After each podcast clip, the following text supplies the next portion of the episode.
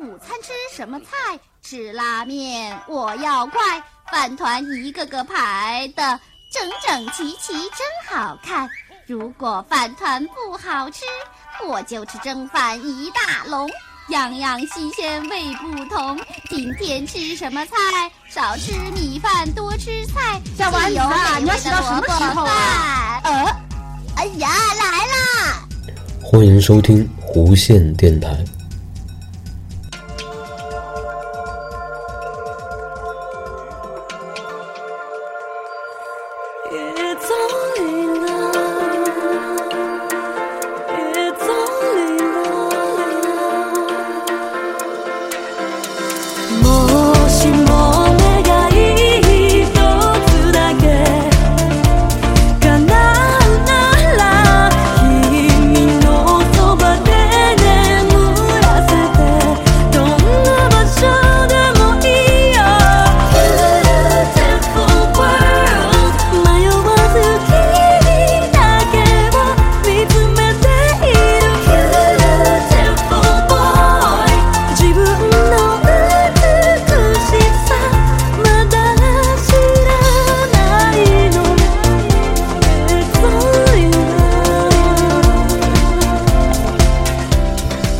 欢迎大家收听新的一期弧线电台。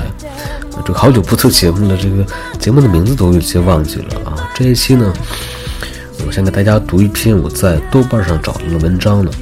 这篇文章是关于这个《新世纪福音战士》的这个怎么说叫做观后感，还是这个评价呢？还是一些体会呢？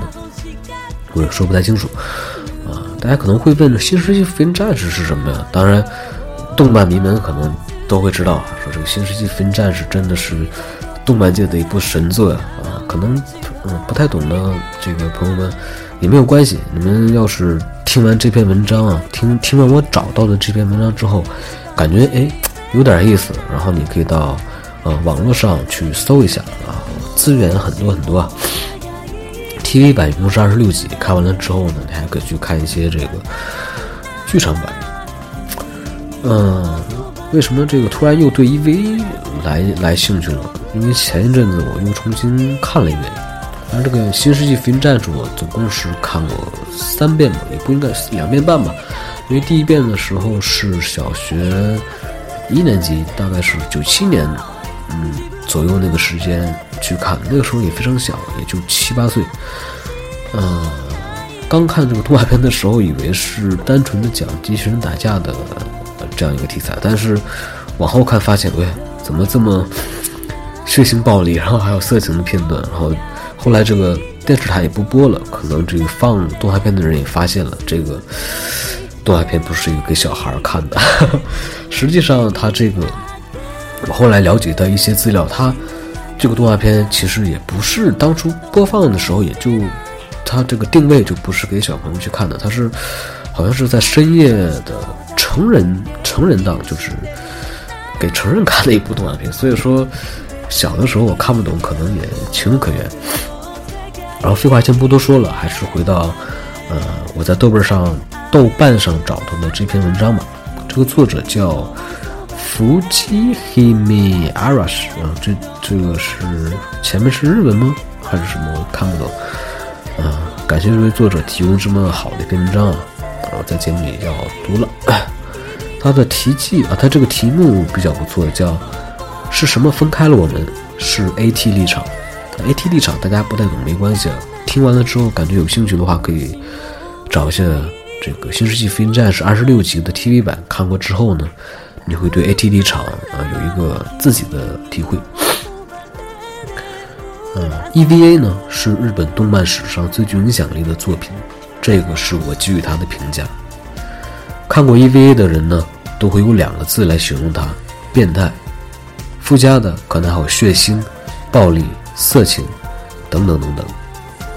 但是当我在秋叶原看到 EVA 十周年特别版的真人比例凌波丽和明日香的时候，我不得不承认这部作品的力量。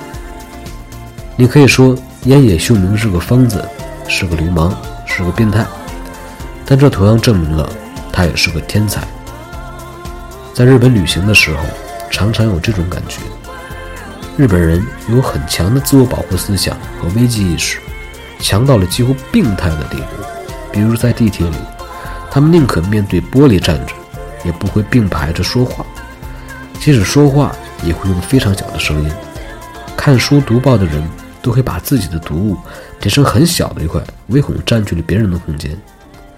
他们的繁文缛节的问候、鞠躬、敬语和坚词，与其说是出于对于别人的礼貌，倒不如说是为了通过这种方式，尽可能的少给自己惹麻烦。表面的恭敬和顺从，带来的是内心的孤独和不被理解。人与人之间说的都是些虚情假意的客套话，为了不被伤害而选择与旁人保持距离。他的极致就是烟野秀明在 EVA 中表现的最精彩的一笔 AT 离场。什么使徒，什么诺什么亚当、夏娃、莉莉丝，这些看不懂都没有关系。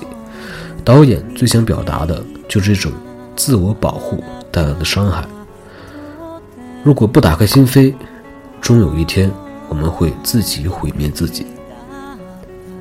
作为一部动画片。EVA 里的很多拍摄手法呃是非常罕见的，比如无声的长镜头、交错的蒙太奇。有人评价烟野秀明对应画面的运用已经可以和法裔的某些著名导演相媲美了。所以我们记住了些什么呢？烈日当头的第三新东京市，那部那部仿佛永远也下不完的电梯，蝉鸣让人类文明显得更加脆弱。齿轮的声音让沉默的气氛面临疯狂和崩溃。EVA 是一部绝对压抑的作品，看完了有点让人想去自杀。也许因为里面的每个人都过得不快乐吧。凌波丽代表昨天，理论上是没有感情的人造人，所以在各方面都堪称完美，也是日本奥塔库心中的女神。但是她最终背叛了创造她的电司令。选择了满足电真寺的愿望，不知道这是不是意味着爱情的无限可能。电真寺代表今天，从小自认被父亲抛弃了，痛恨不需要自己的父亲，却又在得到一句简单的表扬时欣喜若狂。他希望世界上的所有人都喜欢他，都承认他，都肯定他，都重视他，想要得到这些关爱，却又害怕。得到后再失去的痛苦，他表面的平静和内心的矛盾，正是 AT 立场的本源。电真死代表了很多人，其实我们每个人的本性都是这样的，需要别人的肯定，渴望别人的关爱，在得不到的时候就张开 AT 立场，自我保护。明日香代表明天，和真嗣一样，极度需要别人的肯定和关爱。关于他的情节。